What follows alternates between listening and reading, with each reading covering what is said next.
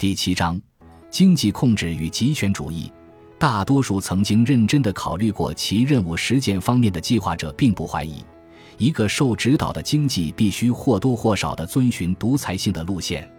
如果要对那种互有关联的活动的复杂体系加以有意识的指导的话，就必须由一批专家来进行，而最后的责任和权力则必须置于一个总指挥之手，他的行动必须不受民主程序的束缚。这是秉承中央计划的基本观念的很明显的结果，不会不博得十分普遍的同意。我们的计划者给我们的抚慰是，这种独裁主义的指导仅仅适用于经济事务。例如，美国最著名的经济计划者之一蔡斯向我们保证说，在一个有计划的社会里，政治民主是能够保持的。如果他把自己几乎仅限于经济事务的话，这种保证往往伴随着这种暗示：只要放弃我们生活中属于比较不重要的方面的自由，我们就会在追求更高的价值方面获得更多的自由。因此，那些憎恶政治独裁这一观念的人。往往叫嚷着要求有一个经济方面的独裁者，这些论证常常能够打动我们最好的本能，并往往能够吸引那些最有才智的人士。如果计划真正能够使我们摆脱那些不太重要的忧虑，因而使我们的生活成为不求奢华而思想境界超脱的那种生活，那么谁还会愿意贬低这样一种理想呢？如果我们的经济活动真的仅仅涉及生活中次要的或者甚至是比较低级的方面的话，我们当然就应当竭尽心力去找出一个途径，使我们不必过分关心物质的目标，而是让某种功利的机构去考虑这些物质的目标，使我们的心灵得以自由地追求生活中更高尚的事物。不幸的是，人们从这样一种信念所得到的保证是完全不可靠的。这种信念认为。施加于经济生活的权利，只是一种施加于次要问题的权利，它会使人忽视我们从事经济活动的自由所面临的威胁。这主要是一种错误的观念所造成。按照这种观念，认为有一些纯粹的经济目的与生活的其他目的是毫无关系的。然而，除开守财奴的病态案例以外，就不存在纯粹的经济目的。有理性的人都不会以经济目的作为他们的活动的最终目标。严格说来，并没有什么经济动机，而只有作为我们追求其他目标的条件的经济因素。在日常用语中被误导性称为经济动机的东西，只不过意味着人们对一般性机会的需求，就是其希冀取得可以达到不能一一列举的各种目的的能力。如果我们力求获得金钱，那是因为金钱能提供给我们最广泛的选择机会，去享受我们努力的成果。因为在现代社会里，我们是通过货币收入的限制，才感到那种由于相对的贫困而仍然强加在我们身上的束缚。许多人因此憎恨作为这种束缚象征的货币，但这是错把人们感到一种力量存在的媒介当作原因了。更正确的说。钱是人们所发明的最伟大的实践自由的工具之一，在当今社会中，只有钱才向穷人开放了一个惊人的选择范围，这个范围比没有多少代人之前向富人开放的范围还要大。许多社会主义者都主张大量运用非经济激励以代替金钱动机，这是他们的一个共同特点。如果我们考虑一下这种建议实际上意味着什么？我们就能够对货币所起的作用的重要性有比较深刻的了解。如果所有报酬不是采取提供货币的形式，而是采取提供公开表彰或特权、凌驾别人之上的权力地位、较好的住宅或较好的食物、旅行或受教育机会等形式，这只不过是意味着，接受报酬者不再可以自行选择，而任何决定报酬的那个人。不仅决定报酬的大小，而且也决定了享用报酬的特定形式。一旦我们了解到并没有孤立的经济动机，了解到一种经济上的得和失只不过是这样一种性质的得失，它还允许我们有权决定让我们的哪些需要或欲望受其影响。这也就使我们更容易理解经济问题只影响生活中比较次要的目的这样一种普遍信念的实质。并且还使我们更容易了解人们对于那种单纯的经济考虑所常持的蔑视。在一定的意义上，这在市场经济的条件下倒是十分有根据的，但也仅仅在这样一种自由经济中才是如此。只要我们能够自由地处置我们的收入和我们所有的财产，经济上的损失永远只能使我们失去我们所能满足的那些欲望中我们认为最不重要的欲望。因此，一个单纯的经济损失就是一种我们仍能使其仅仅触及我们比较次要的需要的损失。而当我们说，我们所损失的某一事物的价值远远超过它的经济价值，或者说，它甚至不能在经济意义上加以估量的时候，其意指为：如果发生这种损失的话，我们必须承受它。对于经济上的所得也是如此。换言之，经济变化往往只能影响我们的需要的边缘或边际。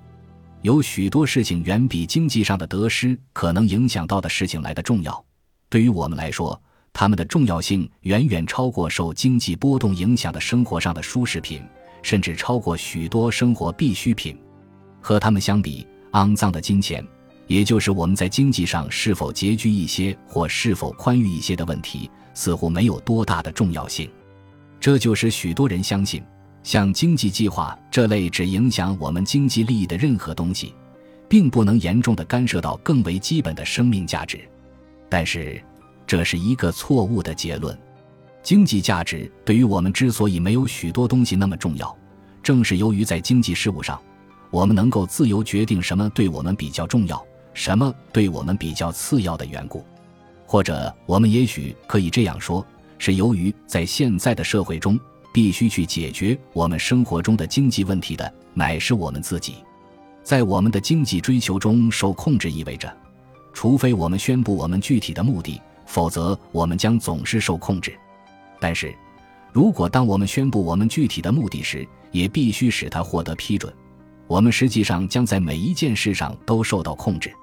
因此，经济计划所引起的问题，并不仅仅是我们是否会按照我们所喜欢的方法满足我们认为是重要或不太重要的需要的问题，而是是否会由我们自己来决定什么对我们是重要的和什么是次要的。或是否这必须由计划者来加以决定的问题。当我们轻蔑地谈论纯粹的经济需要时，经济计划所影响到的，将不仅是我们心目中的那种边际的需要，它实际上意味着，我们作为个人将不再被允许去决定什么是我们所认为的边际需要。指导一切经济活动的当局将不仅控制我们生活中只牵扯到次要事情的那一部分生活。它将控制用于我们所有的目标的有限手段的配置，而任何控制一切经济活动的人，也就控制了用于我们所有的目标的手段，因而也就必定决定哪一种需要予以满足和哪一种需要不予满足。这实际上是问题的关键。经济控制不仅只是对人类生活中可以和其余部分分割开来的那一部分生活的控制，它也是对实现我们所有目标的手段的控制。任何对手段具有唯一控制权的人，也就必定决定把它用于哪些目标，哪些价值应得到较高的估价，哪些应得到较低的估价。总之，就是决定人们应当相信和应当争取的是什么。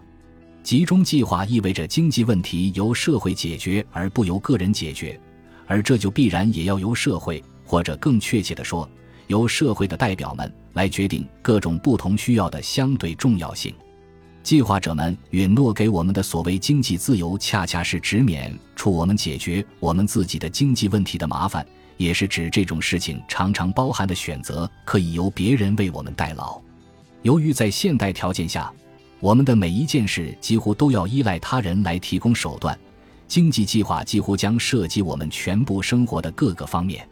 从我们的原始的需要到我们和家庭、朋友的关系。从我们工作的性质到我们闲暇的利用，很少有生活的哪一个方面，计划者不对之施加有意识的控制。即使计划者不拟用权力来直接控制我们的消费，他们控制我们私人生活的权利也同样是完整无缺的。虽然一个有计划的社会将可能在某种程度上使用定量分配以及类似的措施，但计划者控制我们私人生活的权利并不依存于这一点。并且，即使消费者名义上能自由地随意花费其收入，这也并不减少这种权利的效力。在一个有计划的社会中，当局所掌握的对所有消费的控制权的根源，就是它对于生产的控制。在一个竞争性的社会中，我们的选择自由是基于这一事实：如果某一个人拒绝满足我们的愿望，我们可以转向另一个人；但如果我们面对一个垄断者时，我们将唯他之命是从。而指挥整个经济体系的当局将是一个多么强大的垄断者，是可以想象得到的。虽然也许我们用不着害怕这样一个当局会跟一个私人垄断者一样使用他的权利，因为我们假定他的目的大概不会是攫取最大的收入，但他会有完全的权利来决定给我们什么和按照什么条件给我们。他将不仅决定可供支配的商品和劳务是什么以及数量多少，而且。也将能够决定这些商品和劳务在各个地区和集团之间的分配，并且只要他愿意，他也能在人们之间实行他所喜欢的任何程度的差别待遇。如果我们还记得何以计划被最大多数人所倡导的话，那么我们还会怀疑这种权利将会被用于当局认可的目的，并防止追求其不能同意的目的吗？由于控制生产和价格而授予的权利几乎是无限的，在一个竞争性的社会里，我们对一个物品需付的价格和物与物的交换比率，决定于我们取得一物而是社会其他成员失去的另外一些物品的数量多少。这个代价并不决定于任何人的自觉的意志。如果达到我们目的的某种方法证明对我们来说耗费过大的话，我们可以自由地去试用另一种。我们道路上的障碍，并不是由于某人不赞同我们的目的，而是由于其他地方也需要这种手段。在一个受指导的经济中，当局监视着人们所追求的各种目的，他肯定会运用他的权力协助某些目的的实现，和阻止其他目的的实现。决定我们应该取得什么的，并不是我们自己对何者应喜爱何者不应喜爱的看法，而是他人对这一问题的看法。并且，由于当局会有权利阻挠逃避其指导的任何努力，他会像直接告诉我们应当如何花费我们的收入那样有效地控制我们的消费。当局的意志，并不是仅仅在我们作为消费者这方面，而且甚至主要不是在这方面来计划和指导我们的日常生活。它甚至更多的是在我们作为生产者这方面来进行这种计划和指导的。我们生活中的这两个方面不能截然分开，而且由于对我们当中的大多数人来说，花在工作上的时间占据我们整个生命的大部分。由于我们的职业通常也决定了我们生活的地点和将与哪些人在一起生活，某种选择职业的自由对我们的幸福来说，甚至也许比在闲暇时花用我们收入的自由更为重要一些。诚然，甚至在最好的社会里，这种自由也是很有限的。很少有人拥有许多可供选择的职业机会，但重要的是，我们却有某种选择。我们并不是绝对的被束缚在为我们过去选择好了的或可能会选择的某一工作上。如果某一位置变得令人十分难以容忍，或者如果我们钟情于另一工作时，能干的人几乎总有路子可走。也就是说，以某种牺牲为代价，他就可以达到目的。没有比知道我们怎么努力也不能使情况改变这件事更使一个人的处境变得令其难以忍受的了。即使我们从来没有勇气下定决心去做出必要的牺牲，但知道只要我们努力奋斗就能够摆脱这种处境，单单这一点就会使许多令人难以忍受的处境成为可以容忍的了。这并不是说在这方面我们现在的社会一切都已尽善尽美，或者。在过去的最自由的时代里，曾经达到这种地步，也不是说在改善向人们开放的可供选择的机会方面没有多少事情可做了。和别处一样，政府在这里可以做很多的事，帮助传播知识、信息和促进人员流动。但问题在于，这种真正会增进机会的政府行为，却几乎正好是和目前被广泛倡导及实行的计划相反的东西。诚然。大多数计划者都承诺说，在新的有计划的社会中，选择职业的自由将会谨慎地予以保留，甚至还会增进。但是，在这方面，他们所承诺的东西中许多无法履行。如果他们要进行计划，他们就必须控制对各行各业的进入，或控制报酬条件，或者两者都控制。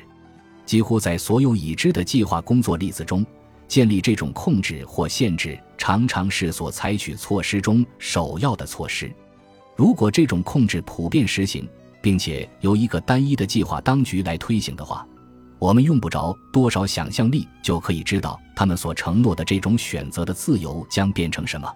在这种情况下，所谓选择的自由将会纯属虚幻，仅仅是一个不实行差别待遇的诺言。而根据情况的性质，差别待遇是必须实行的。这样。我们所能期望的，只是当局将会根据他所承认的客观标准进行选择。如果计划当局把他的行动限于规定就业条件，并通过调整这些条件来规定就业人数的话，情况也没有什么不同。通过规定报酬，当局会同明确排除许多人参加一样，有效地阻止他们进入许多行业。一个相貌不漂亮的。十分希望成为一个售货员的女郎，一个体弱的、十分向往那种她的孱弱身体不利于他担任的工作的男孩，以及一般的说那些很明显的比较不胜任或不适合的人，在一个竞争性的社会中，未必一定被拒之于门外。如果他们对这个位置估价很高，他们常常能够用一种经济上的牺牲来得到一个从头做起的机会。并在将来通过自己在起初并不那样明显的长处来得到补偿，但当当局规定了整个部门的报酬，并用一种客观的考试在志愿参加者中进行挑选时，他们有着参加这种工作的愿望。这一长处本身在挑选过程中就微不足道了，其条件并不是属于标准类型的人，其天资气质不属于通常类型的人。将不再能够和一个其行为倾向会适合他的特殊需要的雇主达成特殊的协议。一些人喜欢不规定时间的工作，甚至喜欢随遇而安，宁愿为此得到较少的，也许是不确定的收入，而不愿做例行公事式的固定工作。他们将不再有选择的机会。情况将会跟在一个大型组织中在某种程度上必然会出现的情况一样，没有例外，或者还要更坏。因为在那种情况之下，将没有任何脱身的可能。我们将不再能够只是在我们认为是值得的时候和场合，根据自己的意志合理的或有效率的进行工作。计划当局为了简化他的工作，一定会定出一套标准，我们大家必须都要遵行。为了使这项莫大的工作可管理，就必须把多样性的人类能力和倾向简约为几种很容易相互交换的单位。而且有意识地忽视次要的个人差别，虽则公开宣布的计划的目标是，人应当不再仅仅是一个工具，而事实上，由于在计划中不可能考虑到个人的好恶，个人之仅仅作为工具将比以往有过之而无不及。这是一种由当局用来为所谓社会福利、共同体的善之类的抽象观念服务的工具，在一个竞争性的社会里。大多数事物都能以某种代价得到，虽然我们要付出的往往是非常高的代价，这一事实的重要性是怎样估计也不会过高的。但是除此之外，就不会有完全的选择自由，而只有必须遵从的命令与禁令。最后还有权势人物的恩赐。关于这些问题，现在流行着的混乱观念中的突出的一点。就是居然把在竞争性的社会中任何事物都可以花一定的代价取得这种现象作为非难他的一个理由。如果人们反对使生活中较高尚的价值和现金交易关系相结合，指的是我们不应当被容许为了保存较高尚的价值而牺牲比较次要的需要，并且应当由别人为我们做选择的话，那么这种要求必定会被认为是颇为奇特的。而且很难证明是对个人尊严的高度尊重，生命与健康、美与善、荣誉与心灵的安宁，往往只能以相当的物质牺牲为代价才能得以保存，并且还必须有人做出选择，这一点是不能否认的。正如我们每一个人有时并不愿意不惜忍受物质上的牺牲，以保全这些高尚的价值，使之不受伤害。只举一个例子。如果我们愿意承受由于废除汽车而造成的损失的话，我们当然能够把汽车意外事件所引起的伤亡减少到零。这同样也适合于其他千万个例子，即我们经常使我们自己和我们的同类冒牺牲生命，健康和美妙的精神价值的危险，去促进我们同时轻蔑的称之为物质上的舒适。它也不能不是这样，因为我们的目的都为着这同样的物质手段而竞争，并且，如果这些绝对价值无论如何不能遭受危险的话，我们也只能为了这些绝对价值，而不是其他事物而奋斗。冷酷的事实常常迫使人们进行痛苦的选择，人们希望解除这种痛苦，这不足为奇。但是几乎没有人愿意通过由别人替他们进行选择来解除它。人们所希望的是根本不需要进行这种选择，而他们又过于轻信这种选择并不是真正必须的。过于轻信，这仅仅是我们生活于其中的这样一种经济制度所强加在他们身上的。他们所愤慨的，事实上是还存在着经济问题。人们认为，确实不应再有经济问题这种一厢情愿的想法，还由于一些不负责任的关于潜在的风雨的谈论而得到加强。因为所谓潜在的风雨，如果竟是事实，自然将意味着没有什么经济问题使选择成为不可避免的事。虽然这个圈套自从社会主义出现以来一直在各种名义下为社会主义宣传所利用，但它仍然是和一百多年以前首次使用它时一样明显不真实。在这样长的时间内，那些使用它的许多人中，没有一个曾经拿出一个可行的计划，说明应如何增加生产，以便哪怕是在西欧消除我们所认为的贫困现象，且不说在全世界。读者可能认为。任何谈论所谓潜在的丰裕的人，或者是不诚实，或者是不知道他所谈论的是什么。但是这个虚幻的希望驱使我们走上计划的道路，在这方面它不亚于任何别的事物。虽然当下的民众运动仍然由于这个虚幻的信念而得意，但认为计划经济会比竞争性制度生产出明显多得多的产品的论调，已逐渐为研究这个问题的多数学者所放弃了。纵然是那些具有社会主义观点并认真地研究过集中计划问题的许多经济学家，现在也满足于希望一个有计划的社会能和竞争性制度在效率方面旗鼓相当。他们之所以倡导计划，不再是由于它的生产率高，而是由于它能使我们得到一个比较公正和平等的财富分配。这确实是能够认真的坚持要求计划的唯一理由。如果我们希望获得符合于某种预定标准的财富分配，如果我们想有意识地决定谁将会有什么，那么我们就必须计划整个经济制度，这是无可置疑的。然而，问题仍然是，为了实现某些人的公平理想，我们必须付出的代价，较之受到众多攻击的经济力量的自由竞争所引起的后果，是否一定不会造成更多的不满和压制呢？如果我们为这些疑虑寻找安慰自己的理由，认为采用集中计划只意味着自由经济在释放出一个短暂的魔力之后，又回归到多少世纪以来曾经如此的对经济活动的束缚和管制而已，并因此认为对于个人自由的侵犯并不一定会超过自由放任时代以前的程度，我们就大错特错了。这是一种危险的幻想。即使在欧洲历史上对经济生活的组织达到最高峰的时候，也只不过是建立一种一般性的和半永久性的规则构架，在其中，个人保留有宽广的自由领域。当时所用的控制机器也还不足以把超过一般性的政府指导以上的约束强加于人。即使在控制最完备的地方，它也不过是扩展到一个人借以参加社会分工的那些活动而已。在远为广阔的领域内，个人仍依赖自己的产品为生，并可以按照自己选择的方式自由的行事。而现在情况完全不同，在自由主义时代，分工的进展造成了一种局势，使我们几乎每一个活动都是社会过程的一部分。这种发展是我们不能够加以扭转的，因为正是由于这种发展，我们才能够按现在的那种标准供养大量增加了的人口。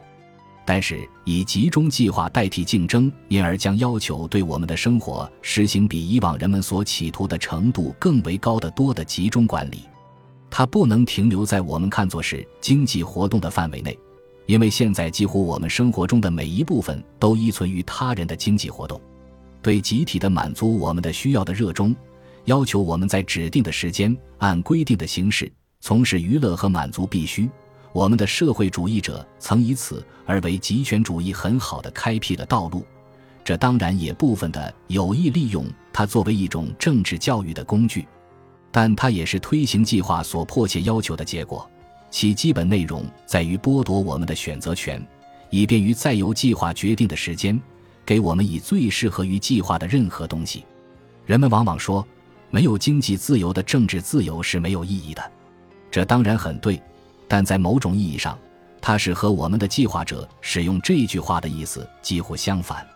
作为任何其他自由前提的经济自由，不能是那种社会主义者允诺给我们的免于经济劳心的自由。也不可能是只能通过同时解决个人的必须问题和免除个人的选择权才能获得的自由。经济自由必须是我们经济活动的自由。这种自由因其具有选择的权利，不可避免的也带来与那种权利相联系的风险和责任。